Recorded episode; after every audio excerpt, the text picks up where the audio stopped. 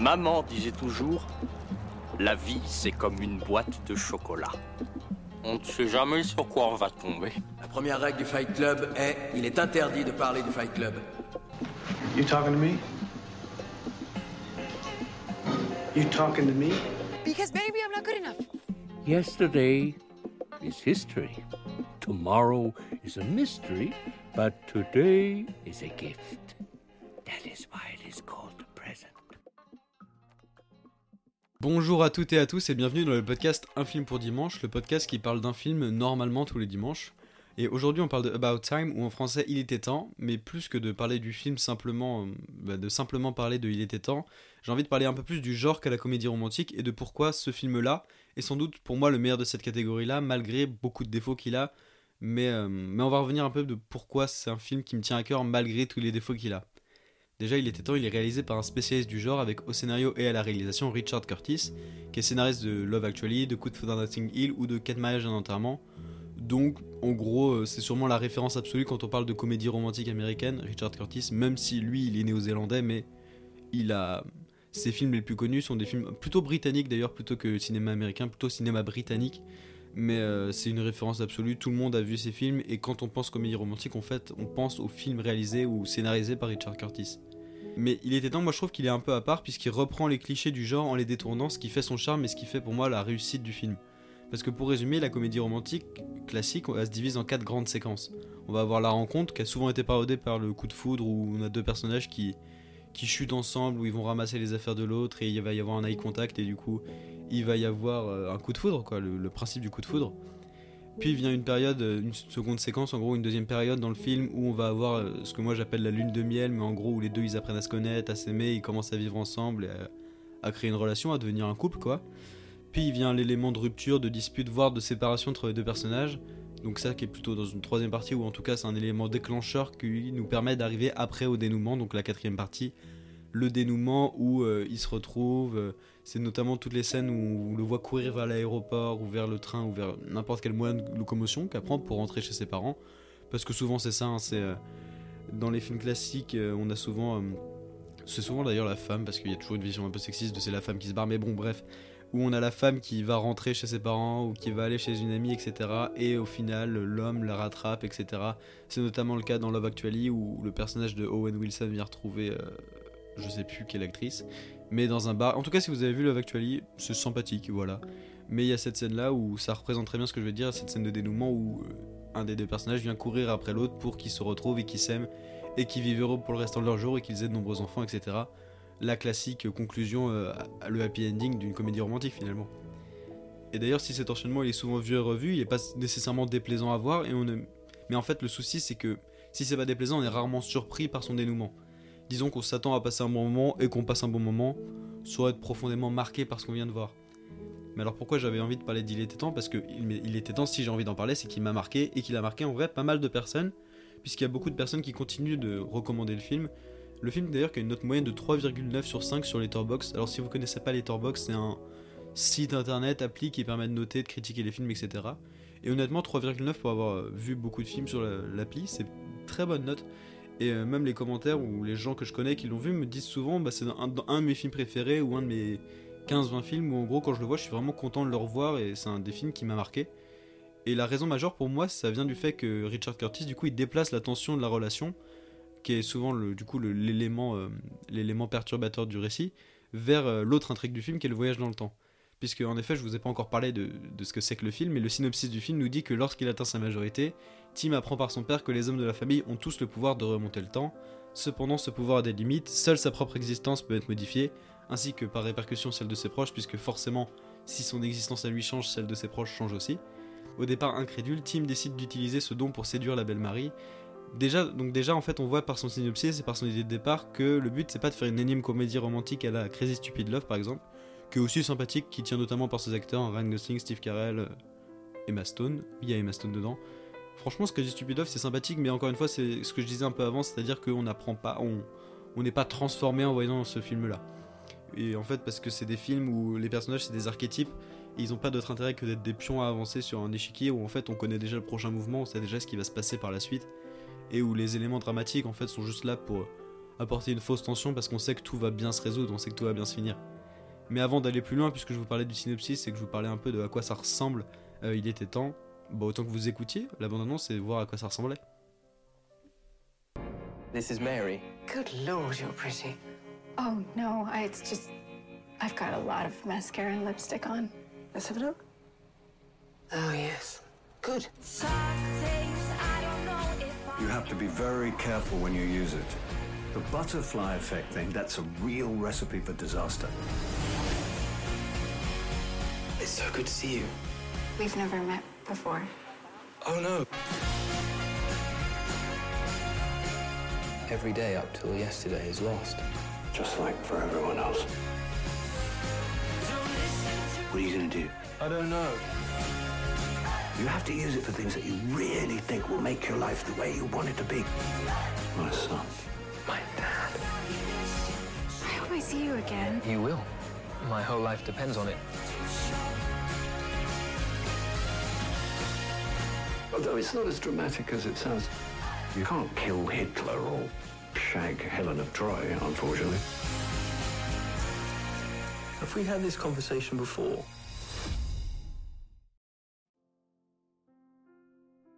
Alors comme je le disais un peu plus tôt, pour moi la réussite d'Il était temps, c'est d'avoir réussi du coup à décaler l'élément dramatique de la relation sentimentale, donc qui est la base de la comédie romantique, vers le voyage dans le temps.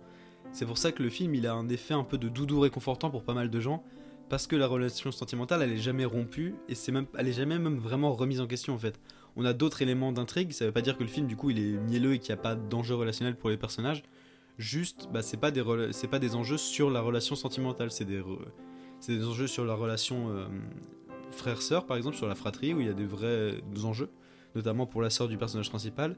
On a des enjeux aussi sur euh, le basculement du cours de l'histoire par le voyage dans le temps, même si c'est pas des grands basculements, mais pour notre personnage c'est des basculements majeurs et en fait euh, le film réussit à nous à nous mettre de l'intrigue là-dessus. Mais aussi on a toute une partie du film du scénario qui traite d'une relation père-fils et de l'héritage et d'avancer dans la vie, etc. Avec euh, les épreuves du coup que la vie euh, nous met sur notre passage. Ça veut un peu rien dire, mais c'est le côté obstacle dans la vie et un, un thème qui est fortement traité par le film. C'est une relation père-fils qui marche à la perfection parce que euh, l'interprète du père de notre personnage principal, donc Tim, son père est interprété par Bill Nighy, si je le prononce bien, que vous avez pu voir dans d'autres films de Curtis, ou alors vous avez pu le voir aussi dans la saga Harry Potter, ou encore si vous n'avez pas vu la saga euh, Harry Potter, vous avez pu le voir aussi dans la saga Pirates des Caraïbes. Donc on l'a vu pas mal dans des films euh, britanniques, etc. Et il a aussi une grosse carrière de comédien de théâtre. Euh, mais vous avez sûrement dû le voir. euh, souvent, il a des rôles secondaires, malheureusement, dans les grosses franchises comme les Pirates des Caraïbes ou les Harry Potter. Mais vous devez voir à quoi il ressemble, vous devez voir sa tête parce qu'il est. C'est un visage qu'on a souvent vu en fait dans les, dans les films britanniques.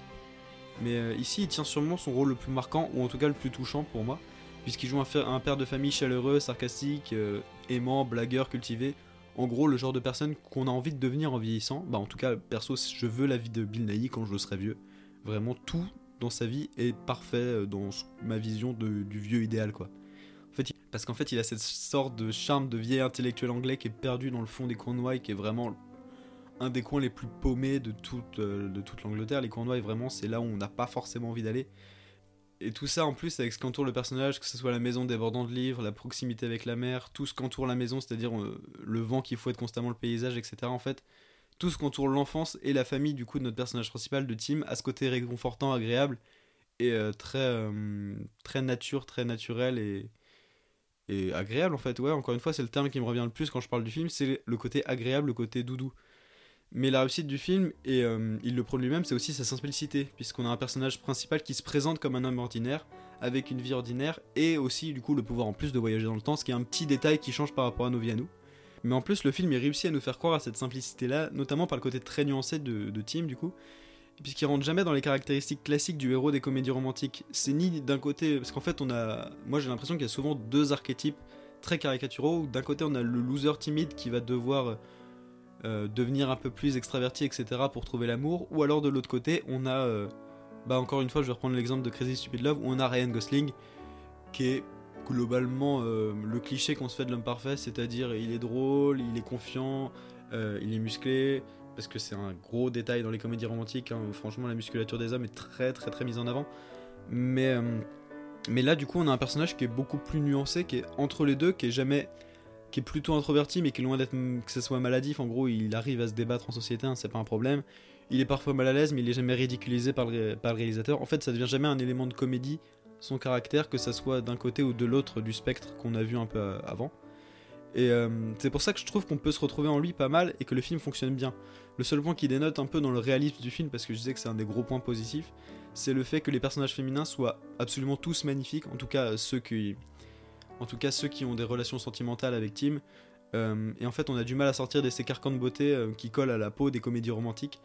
Parce que ici, les seuls personnages du coup euh, qui ont une relation sentimentale, c'est Margot Robbie et Rachel McAdams, qui sont en plus d'être absolument magnifiques, hein, vraiment, ce sont deux comédiennes qui sont très très belles, mais qui sont très sexualisées. Notamment Margot Robbie, où le personnage de Margot Robbie est très très peu développé, en dehors du fait qu'elle soit très belle et qu'elle soit sexualisée. Mais j'ai du mal à mettre ces considérations-là juste sur le film parce que c'est des trucs qui sont très liés au cinéma euh, grand public, populaire, euh, des comédies romantiques. En fait, on a souvent eu des personnages qui sont très sexualisés, des personnages féminins qui sont très sexualisés, et dont la première qualité est en fait la beauté. Même si là, encore une fois, on va un peu plus loin avec le personnage de Rachel McAdams, qui a vraiment d'autres qualités que sa beauté, ce qui est assez agréable du coup quand on est habitué à avoir des personnages féminins qui sont un peu fades et qui sont pas réalistes. Et en plus, du coup, quand on parle de, de développement du personnage de Rachel McAdams, le film il fonctionne aussi grâce à l'alchimie entre ses comédiens, notamment du coup entre Donald Gleason qui joue Tim et Rachel McAdams qui joue Marie, et qui ont l'air vraiment complices en fait. Je sais pas si c'est le cas dans la vraie vie, mais ils ont l'air, il y a une, une relation qui se passe, il y a un truc qui est agréable à voir. Et en fait, le casting et la direction d'acteurs se rejoignent pour permettre du coup au script de prendre vie sur l'écran et que nous en face on se dise bah c'est possible, c'est probable que ce couple-là il existe. Et aujourd'hui d'ailleurs, j'imagine toujours pas qui aurait pu mieux incarner ces deux personnages-là. Surtout que les deux, euh, au fil des années, sont devenus des superstars d'Hollywood, peut-être pas des méga stars, mais en tout cas des acteurs très reconnus. Euh, et c'est mérité parce qu'ils sont super talentueux, même si je trouve qu'on a un peu tendance à les sous-exploiter dans les grosses productions. Euh, notamment McAdams qui a trop souvent des rôles de love interest, où euh, en gros love interest ça veut dire personnage féminin qui est là juste pour faire. juste pour être un faire-valoir sentimental dans des films où la relation c'est pas forcément ce qui importe le plus. Pendant que Donald Gleason, lui, il a un peu été maltraité dans les derniers films Star Wars parce qu'il a joué dedans. Et il a joué le général Hux pour ceux qui auraient vu les films. Et vraiment, son personnage est écrit avec les pieds. Mais au final, vu que l'entièreté de la trilogie est écrite avec les pieds, ça change pas grand chose. Même si j'adore le 8 d'ailleurs. Petit point à Star Wars. J'adore Star Wars 8. Je sais que je suis un peu tout seul là-dessus. Mais franchement, je trouve ça vraiment très bien.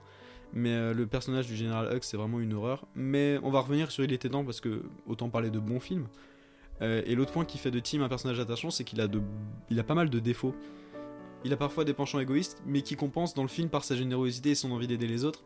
Et en fait, je pense notamment à une scène où son pouvoir de remonter dans le temps lui permet d'éviter que le personnage de Marie, donc le personnage de Rachel McAdams, rencontre une certaine personne, ce qui arrange Tim personnellement, parce que on va dire que je vais essayer de le dire sans spoiler le film, ce qui est un peu compliqué. Mais on va dire que sa rencontre avec Marie aurait été plus compliquée si ce personnage-là était toujours présent dans la vie de Marie. Ceux qui ont vu le film comprendront, ceux qui l'ont pas encore vu, bah voyez-le. Et vous comprendrez, mais de toute façon je vais pas aller plus loin dans le spoil parce que c'est pas la peine et c'est pas le but de, cet épisode-là. Mais, euh, mais en dehors du coup des défauts de, Tim, qui reste un personnage du coup réaliste et agréable à regarder, le film je trouve qu'il a un vrai intérêt par la vision de la vie qu'il propose, qui est un peu simpliste, hein, mais c'est pas de, toute façon le but du film c'est pas de faire un film philosophique très compliqué sur une vision de la vie particulièrement euh, originale, mais, euh, mais je trouve qu'en fait il a un vrai message d'espoir un peu mignon et un peu sympa à voir, notamment dans la façon dont il utilise son pouvoir, parce que c'est un pouvoir qui est pas trop mal géré. Parce que les histoires de voyage dans le temps sont souvent le signe d'un film qui se tient pas scénaristiquement parce qu'il est impossible de traiter le voyage dans le temps sans avoir des grosses failles dans le scénario. D'ailleurs, c'est pour ça que fait tout le monde le voit, il y a beaucoup de problèmes de crédibilité liés au voyage dans le temps, mais on s'en fout parce que c'est pas le sujet du film. Et d'ailleurs, sur les failles scénaristiques, c'est une analyse intéressante que j'avais entendue sur le film et qui entoure en fait ce qu'on voit euh, quand on regarde un film en général, pas forcément juste euh, Il était temps en particulier. Et je suis plutôt en accord avec euh, cette vision-là de, comment on doit apprécier un film. C'est-à-dire que beaucoup de personnes, lorsqu'elles regardent un film, peuvent s'attarder sur un élément du scénario, sur un moment du film qui leur a déplu, et du coup passer à côté du film, en tout cas dire que bah, c'est pas un bon film, qu'elle l'apprécie pas. Alors que selon moi, un film, il doit se prendre dans son ensemble et doit se ressentir. En fait, un film, il doit nous rester en nous comme un sentiment à la fin, en fait, euh, unique à chaque fois. C'est-à-dire, du coup, se séparer du détail un peu gênant ou un peu qu'on a moins aimé pour pouvoir apprécier l'ensemble de l'œuvre et l'ensemble de ce qu'on a en retirer.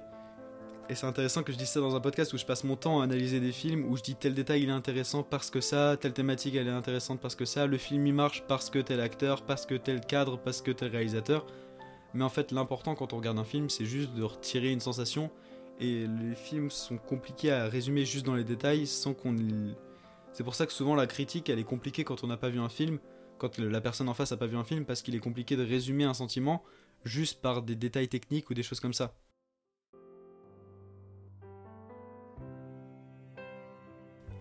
Mais en fait, c'est ça qui fait la beauté d'Il était temps, c'est qu'il est difficile de résumer en quelques détails, de trouver ce qui fait sa magie. C'est peut-être les acteurs, c'est peut-être le cadre, c'est peut-être les dialogues. En vrai, je sais pas vraiment ce qui fait la magie d'Il était temps.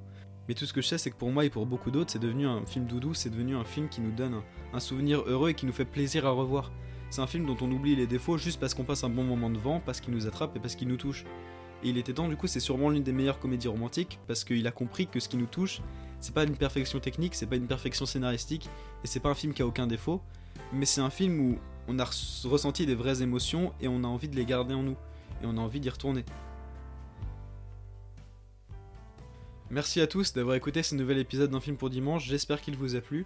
Pour ceux qui voudraient voir Il était temps, j'ai malheureusement pas trouvé de plateforme de SVOD sur lequel il serait dispo, genre Netflix, Amazon Prime, Canal+, etc. Mais du coup, il est disponible à la location en ligne. Je crois il est disponible sur euh, Apple TV+, mais sinon il est disponible sur d'autres plateformes où vous pouvez du coup le louer ou l'acheter. Et sinon, il est disponible au format physique.